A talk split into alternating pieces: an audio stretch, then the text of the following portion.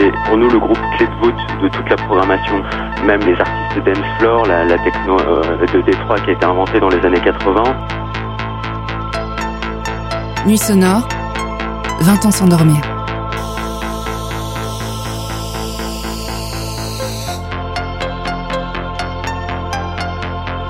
Kraftwerk reste vraiment le groupe clé qui permet de faire des passerelles même avec des gens comme euh, Stackhausen euh, très facilement. Donc ce sont des artistes qu'il faut vraiment suivre. Voilà. Épisode 3 La culture des lieux.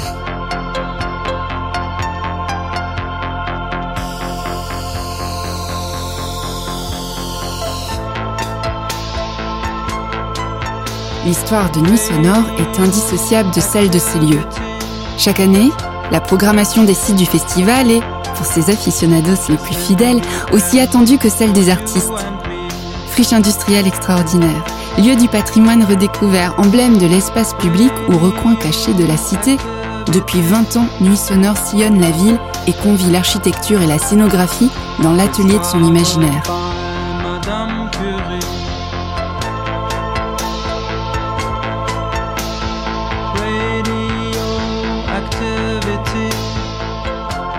Crois que c'est France Info ou France Inter avait raconté la programmation de Nuit Sonore 2014, celle sur laquelle était Kraftwerk. Vincent Carry, directeur du festival Nuit Sonore. Ils avaient dit c'est le groupe matriciel du festival. Ce qui est pas, ce qui est pas faux, puisque c'était euh, à la fois sur le plan euh, historique, euh, musical, mais sur le plan visuel, graphique, sur le l'histoire de Kraftwerk par rapport à, à la vision même de la musique industrielle, etc. On peut pas avoir été euh, sensible aux musiques électroniques sans avoir été à un moment donné influencé par ce groupe, ou en tout cas touché par ce groupe. Aussi, c'était euh, c'était donc en 2014. Frédéric Joly, co-directrice d'Artifarty. Et euh, je pense que c'est un des groupes qu'on avait eu depuis la première édition dans les line-up, comme euh, le premier truc qu'on voulait faire, euh, qu'on voulait programmer à du sonore. C'était dans une usine qui s'appelait euh, encore à ce moment-là la Halle Girard, donc c'est une grande euh, usine qui avait bah, elle-même un passé industriel euh, notable et euh, dans laquelle bah, le- le- les équipes du festival Nuit Sonore euh, sont aujourd'hui installées de façon pérenne. Donc c'est un- une halle qui est au cœur en fait de l'ancien marché d'intérêt national de Lyon et dans lequel il y a eu euh, un travail euh, d'appropriation des espaces pendant plusieurs années dans le quartier de la Confluence, donc au, au sud de la presqu'île de Lyon qui a été vraiment le quartier, le premier terrain de jeu, le premier playground de, toutes les équipes euh, du festival, qui sont venues euh, défricher en fait et faire revivre ces espaces pendant pendant de nombreuses années. Et donc c'est vrai que ça a été euh, em- emblématique à, à- à plusieurs titres. C'était assez euh, mythique et mystique aussi, euh, Patrick Lallemand, cofondateur de Superscript. de par l'ambiance, les costumes, la mise en scène. C'était un show 3D, hein. Pierre-Marie Houlion, membre de la direction artistique du festival. donc c'est un peu euh, un groupe qui est assez visionnaire et qui essaie toujours dans ses spectacles d'amener cette dimension justement euh, cybernétique.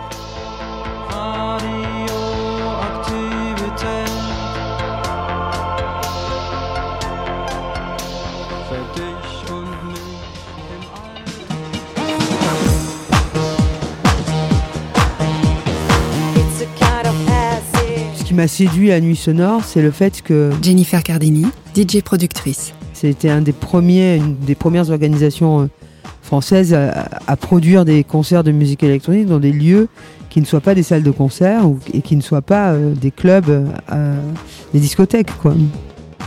La première chose qu'on voulait, c'était euh, ouvrir des lieux qui étaient habituellement fermés aux Lyonnais pour euh, qu'ils se réapproprient en fait euh, la ville comme terrain de jeu en effet. Et à ce moment-là, ça nous avait mené euh, à ce qui s'appelait à l'époque l'entrepôt des sucres, donc qui est devenu depuis la sucrière, mais qui était un bâtiment qui était euh, complètement à l'état de friche. euh, encore à l'époque, quand on avait visité la première fois, les pieds collaient encore au sol parce qu'il y avait tellement de sucre sur le béton que euh, voilà, c'était, c'était, ça avait jamais été exploité euh, avant. Euh, Et, euh, et en effet, c'est quelque chose qu'on a conservé euh, dans Nuit Sonore, cette idée de euh, pouvoir à un moment donné euh, aller euh, à la recherche de lieux qu'on voit tous les jours, mais dans lesquels on n'est probablement jamais rentré. Moi, le fait que Nuit Sonore investisse des dents creuses urbaines, Vincent Cavaroc, directeur de la Halle Tropisme et directeur artistique de la Gaieté Lyrique. des endroits délaissés, des vieilles friches, nous fasse visiter la ville en creux. Moi, c'est au cœur de ce qui a déterminé ma façon de penser, euh, mon rapport à la culture. Et année après année, on apprend à comprendre une ville, on la découvre par ses marges, Moi, les premières fois que je venais dans des sites vers, euh, vers ce qui s'appelle aujourd'hui Confluence, c'était pas Confluence, je me rappelle, il y avait des prostituées partout pour arriver au site de nuit. On visitait la ville par ses marges. C'est vrai que le côté cool des lieux qu'on présentait était quand même un atout énorme qu'on avait dans notre jeu. Je me souviens des premières interviews, on disait euh, bon bah voilà, on a les clés de la ville, euh, venez quoi. On va avoir des terrains de jeu euh, considérables de ce point de vue-là. On va passer des centaines d'heures, des milliers d'heures à visiter la ville. C'est d'ailleurs, il y a eu une permissivité politique assez hallucinante, puisqu'on on a quand même eu le droit d'aller presque partout. J'habitais sur les pentes de la Croix-Rousse, j'étais euh, familière euh, du Pesner. Euh, Valérie Paillet, journaliste et programmatrice artistique à la Villette. Des, des squads d'artistes, etc. Mais c'était un périmètre assez réduit. Nuit sonore m'a fait redécouvrir Lyon d'une manière euh, complètement fabuleuse, incroyable. Une cinquantaine de lieux répartis dans toute la ville de Lyon qui accueilleront les DJ sets, les lives et autres performances. En général, des friches de cœur de ville qu'on rhabille pour l'occasion. C'est la salle de la ficelle, la chapelle de la Trinité, du côté du marché gare, dans un parc de verdure, le skatepark de Gerland, l'Opéra de Lyon par exemple. On arrive au Ninkasi, sur les terrasses, qui est loin dans le 9e arrondissement. C'est sur le parking du Transbo. Il y a une scène à la Sucrière, ou Doc au Port Rambo, dans la cour carrée des subsistances. La plateforme, le transborder. Ce sera la Villa Gilet. À la piscine du Rhône. La rue de l'Arbre Sec. La marquise à la plateforme. À l'Institut Lumière, au CNP. Dans le fameux garage Citroën de la rue de Marseille. Les friches industrielles, les galeries, les musées, les bars ou tout bêtement les salles de concert. Ce passage symbolique euh, des clés euh, du bâtiment est souvent euh, d'une complexité politique extrême. Montrer pas de blanche, donner des gages, convaincre tout un tas de gens, etc.. Et en même temps en mesurant l'importance du travail à réaliser, à la fois pour la mise en sécurité, pour que ces sites soient réalistes, accessibles. On découvre des espaces gigantesques, souvent très détériorés, ces cathédrales. Alors il faut dire aussi que souvent ce sont des sites qui sont absolument magiques, c'est-à-dire ce sont des sites très beaux, pense au garage Citroën, par exemple, qui a été un des lieux du circuit. Moi, j'ai beaucoup aimé euh, cette édition euh, furtive euh, d'une ancienne usine d'ampoules à Vèze. Violaine Didier, programmatrice et cofondatrice d'Artifarty. J'ai oublié le nom, mais c'était un sigle lié à cette, cette marque d'ampoules. Je l'ai aimé parce que dès le départ, cette histoire a été une coïncidence et on était avec Vincent chez Notre-Dame des Sans-Abris à Lyon pour acheter un vélo dont il avait besoin et on a, on a vu cette usine derrière nous qui s'est avérée être une édition de Nuit Sonore par la suite. On est allé acheter un jour un vélo au bric-à-brac qui est juste en face. M6, le 5 mai 2008. Et on est tombé sur cette belle usine en, sortant. Un hasard qui va rythmer l'édition 2008 des Nuits Sonores. La grande fête électro va se dérouler principalement dans cette ancienne usine d'ampoules située dans le 9e arrondissement. Et c'est vrai que cette édition-là, euh, elle, a quelque chose de magique. Euh, le graphiste était complètement en phase avec le lieu aussi. Il a fait des choses incroyables à l'intérieur, parce qu'il a aussi euh, travaillé sur la scéno. Et, et je sais pas, c'était une édition un peu folle. On a travaillé avec la métro pour essayer de trouver des lieux et de rentrer comme ça dans les calendriers extrêmement furtifs, ce qui fait que par exemple un lieu comme Esseli, ben, en fait on a pu l'occuper oh qu'une seule fois. On n'a pas toujours choisi le moment où on allait passer d'un site à l'autre. Par exemple, on parlait de la Halle Girard. Euh, quand euh, la métropole a choisi ce lieu pour en faire le, lieu totem de la French Tech, on a dû euh, partir, par exemple. L'hôtel Dieu, c'est parce que ça allait devenir un, lieu d'hôtellerie, de commerce, etc. Et donc, voilà, on avait eu cette opportunité de se glisser dans le, dans le chat de l'aiguille entre, entre deux histoires. Je me souviens que trois ou quatre mois avant le festival, on n'avait pas de site principal. Ça nous arrivait. Et je pense qu'à vivre, c'était. C'est. C'est la première année de Brossette. C'est la première année de Brossette, ouais, peut-être. On avait des années où on avait des halles et l'année d'après, elles étaient détruites. Laurent Grabert, architecte, co-directeur de Looking for Architecture. C'était un jeu de, de, de vase communicant entre les espaces qu'on pouvait s'approprier dans un temps de déconstruction, de désamiantage, de déplombage, de retrait des installations techniques. C'est avec les services du Grand Lyon qui, dans le cadre de la, de la démolition de ces bâtiments, euh, en fait, on, on dealait avec eux le fait de dire enlevez les frigos, vous nous le laissez six mois, on fait une fête dedans. pour la première fois, je me confronte à un truc, c'est que la culture se loge dans des endroits euh, impropres à tout, euh, sauf à, une, à, un passé industriel. Il faut quand même se rappeler qu'avant que, par exemple, la sucrière devienne la sucrière, c'était quand même une friche pendant des années. Donc, même en trouvant la sucrière comme un lieu euh, génial et même avec l'appui politique euh, d'une ville euh, et même d'une métro qui est favorable à l'idée qu'on l'utilise, il faut faire une commission de sécurité chaque année. Et comme il faut faire une commission de sécurité, bah, tu es obligé de présenter un dossier différent. Et donc même en voulant rester dans le même lieu, tu te retrouves à faire des choses improbables. On a été quand même plein de fois contraints de trouver des solutions architecturales, voilà, de dispositifs, de comment est-ce qu'on on, on- on fait les implantations de scènes, etc.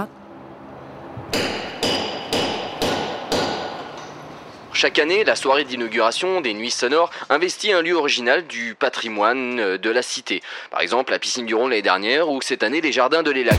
Bon, c'est un lieu, c'est un lieu vraiment génial dans lequel on a été vraiment nous très très heureux d'aller, même si c'est typiquement le genre de lieu, euh, euh, d'abord un peu des lieux patrimoniaux comme ça qui sont très difficiles à exploiter euh, au niveau euh, du son, au niveau de la sécu, au niveau de, de- de la technique, etc. Ça, ça demande deux ou trois fois plus de boulot que si on allait euh, dans une salle euh, de spectacle traditionnelle faite pour quoi. Voilà, c'est pour y mettre du son euh, à l'intérieur de, de la verrière, par exemple de la cour carrée, même la gestion du public, la gestion des flux euh, est très compliquée sur ce site parce qu'évidemment il n'a pas du tout été euh, pensé, imaginé pour ça. hein. C'est un ancien couvent, mais en même temps l'enjeu pour nous c'est un peu ça et ça fait partie des, euh, des objectifs du festival que de- d'aller chercher des lieux et d'aller défricher des lieux.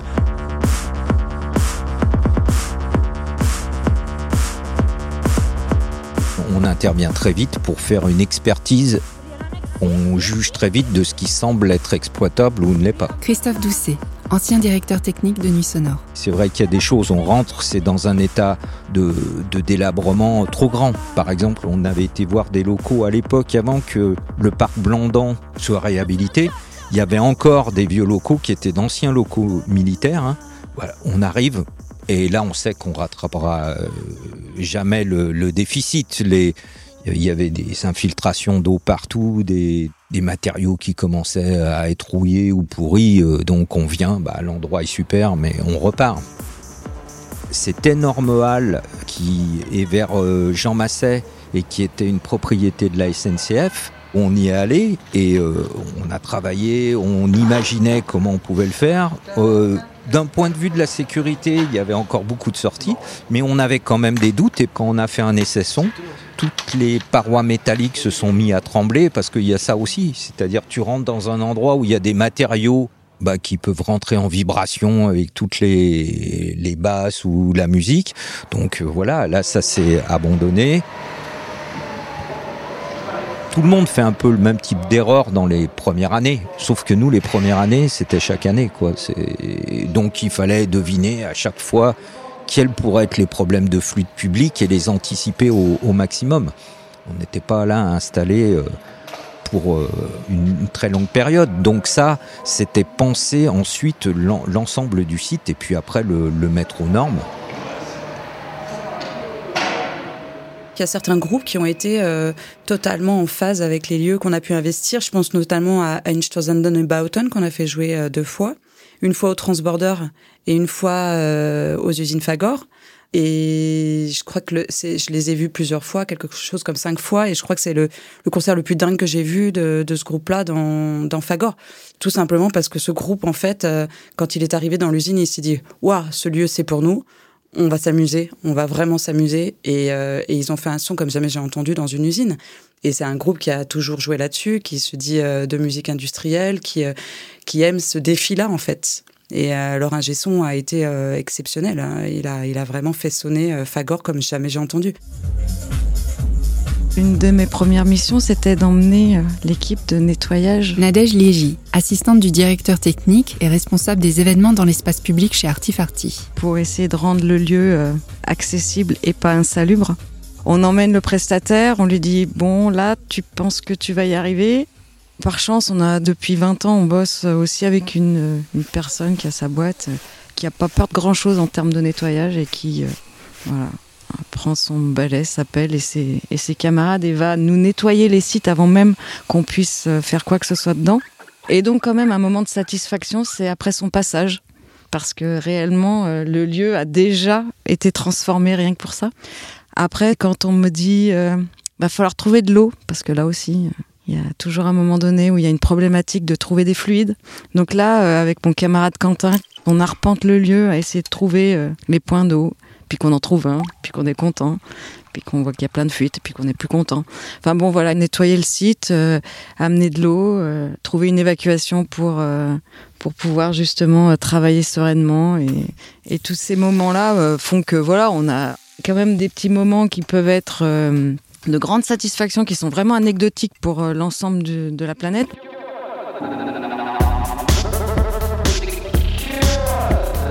Mes plus grands souvenirs à Nuit Sonore, c'est systématiquement la première fois que je pénètre, le moment où je pénètre dans le lieu de nuit, pour voir comment il va être, comment il est transformé. Découvrir avec stupéfaction comment le lieu a été aménagé, euh, la lumière, les installs, les scènes, ça c'est génial.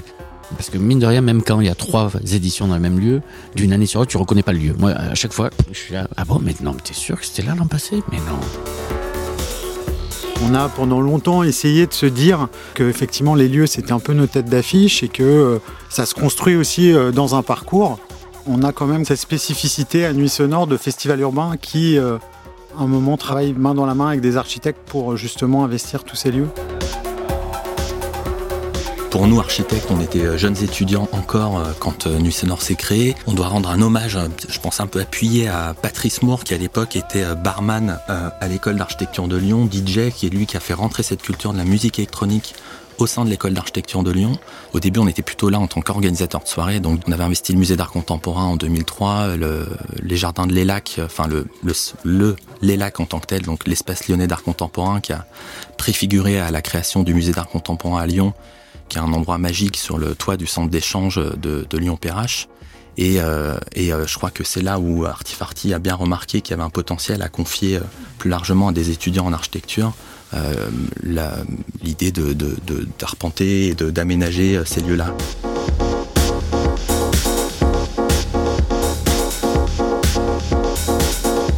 Dans ces lieux-là, je, je me souviens bien du marché d'intérêt national avec ces, ces halles qui étaient pour certaines à moitié ouvertes, où il y avait comme ça un travelling que pouvait faire le festivalier, où finalement il découvrait euh, au travers simplement de 150 mètres trois manières d'exprimer la musique, trois époques. Ouais, c'était assez hallucinant. Tu pouvais passer de cette Troxler à Gang of Four euh, en 30 mètres et changer de public, changer d'ambiance. Dans la culture techno, il y avait un changement de paradigme profond dans la façon de représenter l'artiste. On cassait cette relation frontale qui était euh, celle finalement qui prévalait dans, dans, les histoires précédentes, notamment dans celle du rock, hein, où il y avait euh, un artiste euh, sur scène et qui était frontalement face au public. On est arrivé quelques années plus tard à mettre la scène au centre, par exemple, avec le public autour. J'ai un moment magique qui est vraiment lié à un travail qu'on avait fait ensemble. Georgia Taglietti, co-coordinatrice du réseau européen Reset. C'était avec Resident Advisor dans la grande salle à la sucrière. Euh, j'ai trouvé que le design de scène, euh, c'était magnifique. La scène de la sucrière, en effet, c'était la première fois, je pense, que c'était désigné comme euh, une cercle dans lequel le, DJ booth, c'est au milieu. Et, et, tout le monde arrive de tout le part. Et en plus, j'étais dedans, le cercle. Et c'était vraiment engageant. Je trouvais la scène très, très belle. C'est magnifique parce que tu vois, en effet, le DJ devient le cœur devient le cœur battant d'une scène euh, circulaire. Ça, j'ai beaucoup aimé. Je crois aussi que c'était une opportunité, ça on, parle souvent en architecture, hein, de la question de la contrainte. La SLI, c'était vraiment l'année charnière sur une, une configuration spatiale de l'usine très compacte. Enfin, on a pu euh, justement euh, s'approprier le bâtiment comme jamais on a pu le faire. Euh, alors jusqu'à présent, on était toujours au bord de rivières ou de fleuves avec des euh, dispositifs qui étaient plutôt linéaires, très lisibles dans les parcours, dans leur, appréciation, je dirais, euh, sécuritaire aussi, où là, SLI, c'était vraiment un truc beaucoup plus fouillis, quoi, beaucoup plus compact, ce qui en a fait une expérience tout à fait unique hein, aussi. On doit justement faire preuve d'un petit peu de créativité et, surtout de débrouille, du DIY, de, de faire les choses par soi-même en en fabriquant des choses avec euh, littéralement trois bouts de ficelle. Euh, nous, notre première édition, c'était euh, des structures échafaudage pour créer des comptoirs. donc là, c'est en 2005 où on passe de la table Ville de Lyon à un comptoir en échafaudage pour servir des bières. Et on a 2000 euros pour acheter 700 mètres carrés de tissu blanc, des agrafeuses, et on agrafe les structures échafaudage, on met un spot derrière, et du coup, il y a un effet de contre-jour magnifique qui révèle en même temps la structure et en même temps qui crée des plans dans la friche. Une des, euh, premières éditions au marché euh, d'intérêt national. En fait, là-bas, c'était de convaincre un industriel à Toulouse de nous prêter 4000 palettes. Sauf que le mec, il fallait qu'il mette des palettes sur un camion et qu'il y avait des semi-remorques, il y en avait 8 ou 9, et donc du coup, ça lui coûtait du blé. Et pour, euh, pour essayer de le convaincre, parce qu'il nous avait regardé en souriant, parce qu'on était quand même allé le voir à Toulouse pour ça, il nous avait dit, bon, euh, bah, ce que je vais faire, c'est que je vais me servir de ce lieu de festival pour en faire un lieu de, de logistique pour euh, ensuite redistribuer mes palettes sur la région Rhône-Alpes et euh, PACA. Et donc finalement, il a réussi à nous offrir même les frais de transport et euh, ça faisait partie de ces éléments-là de débrouille. Le Monde, Odile de Plat, le 20 mai 2009. 4500 palettes rouges, 4 architectes associés, 3 collectifs de vidéo jockey, 6 graphistes et plasticiens invités. En soignant la mise en scène, les Nuits Sonores de Lyon, principal festival français de musiques électroniques, veulent faire de leur septième édition, du 20 au 24 mai, une fête inoubliable. Avec cet accent sur la scénographie, les Nuits Sonores s'inscrivent dans une tendance qui touche l'ensemble des musiques électroniques. Une envie d'en mettre plein la vue, comme à l'époque des premières raves, rappeler que le décor fait autant le succès d'une nuit techno que la musique. Et derrière ça, il y a aussi cette idée de, de- d'être dans une consommation raisonnée. Donc du coup, avec des matériaux qui sont dans- empruntés d'un cycle et qui, euh, le temps d'un festival, sont mis en œuvre et ensuite repartent dans leur cycle de finalement de vie.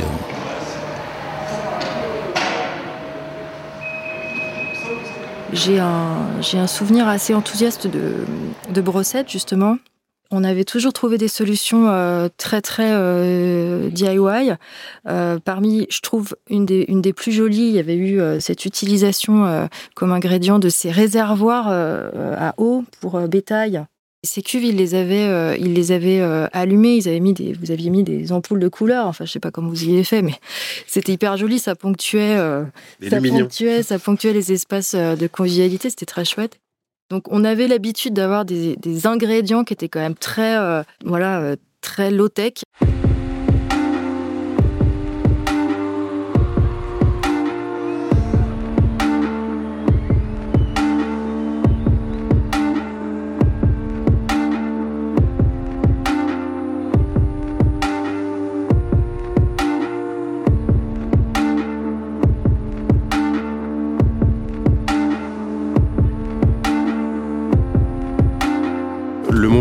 Superscript intervient la première fois sur Nuit Sonore, on est en 2009, donc Superscript, nous, pour la petite histoire, on est installé à Lyon depuis 2006 avec euh, Pierre Delmas-Bouli, avec qui on cofonde le studio.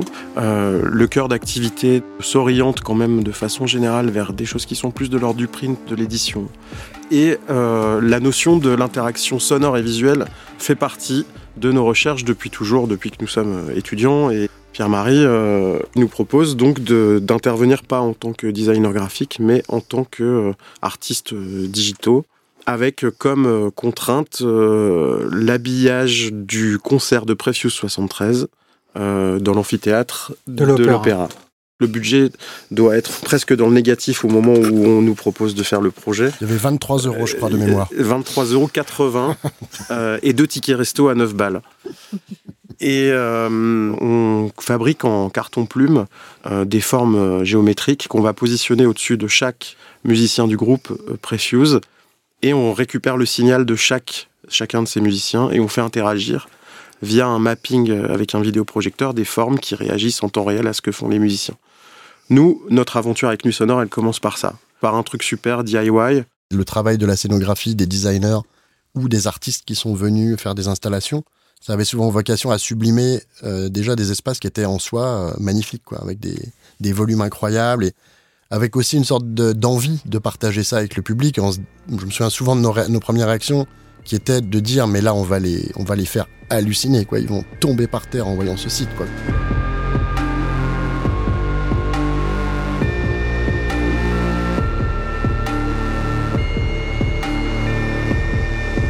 Et c'est aussi une autre histoire peut-être de ces lieux qu'il faut qu'il faudrait raconter. C'est euh, on les a découverts, on les a, on en a changé l'usage, changé la destination, on a fait en sorte de les ouvrir à des publics euh, pas possibles. On les a eu parfois dans des temps très courts. Et puis parfois, notre histoire nous a aussi invités à poursuivre des histoires plus longues. Et on a quand même créé un club sur le toit de la sucrière euh, au bout de quelques années, qui a maintenant 10 ans, qui s'appelle Le Sucre. On a créé un incubateur de médias euh, et un foot court euh, dans la Halle Girard et dans ce, dans ce lieu qui a accueilli Kraftwerk dont on parlait au début, etc. Et ça aussi, c'est une histoire intéressante de dire qu'on a été des, des agents de cette transformation urbaine, mais parfois dans des vraies formes de pérennité. Et moi, je garde quand même un souvenir assez incroyable de ces days des 10 ans euh, dans les cours euh, de, De de l'Hôtel Dieu, où ils faisaient un temps euh, magnifique. C'était que des micros-espaces dans lesquels les gens déambulaient. Je pense que même pour les artistes sur scène, il s'est passé quelque chose d'assez magique ces jours-là. Entre le lieu, entre la configuration des espaces, entre la déambulation que ça a initié pour le public. C'était un moment, je crois que tous les festivaliers de cette année-là ont passé des après-midi, ils n'ont pas vu le temps passer en fait. Est-ce qu'on peut parler des nuits sonores sans parler du marché? Didier Varro, directeur musical des antennes de Radio France. Ça a été pendant des, des années un, un lieu, euh, voilà, que- qui était le même, mais qu'on ne reconnaissait pas d'une année sur l'autre, avec des circulations de public, avec des lieux, des slots euh, qui s'inventaient euh, en fonction, euh, bah, je pense, de, de la disponibilité ou de la capacité aussi de toutes ces équipes de se renouveler et de ne jamais proposer la même expérience. C'est ça aussi, c'est que on est vierge chaque année. On arrive toujours vierge. Ça, c'est comme les, les couves de Charlie Hebdo auxquelles vous avez échappé. Euh, Il y a les lieux de nuit sonore qui n'ont pas existé et qui auraient dû exister. Il y avait une bananeraie aussi qu'on avait visité. Le gars qui devait nous le faire visiter avait oublié ses, les clés du bâtiment. Et je m'étais rendu compte en essayant que en fait la clé de chez moi ouvrait le bâtiment. Donc on s'était dit c'est un signe, c'est génial, ça va marcher. Mais en fait la, la bananeraie entière était faite dans un matériau toxico-inflammable. Donc ça, ça avait foiré aussi. Et puis je crois que quand on reste plusieurs années dans le même lieu, quelque part, même si on est content que le confort est, est de mieux en mieux, qu'on a une exploitation de plus en plus optimale du lieu, je crois que dans l'équipe d'Artifarty, on a toujours eu besoin de bouger. On pouvait pas rester figé dans un endroit plus de trois ans. Euh, Déjà trois ans, c'était trop long. Quelque part, c'est pas nous. On a besoin de bouger en fait.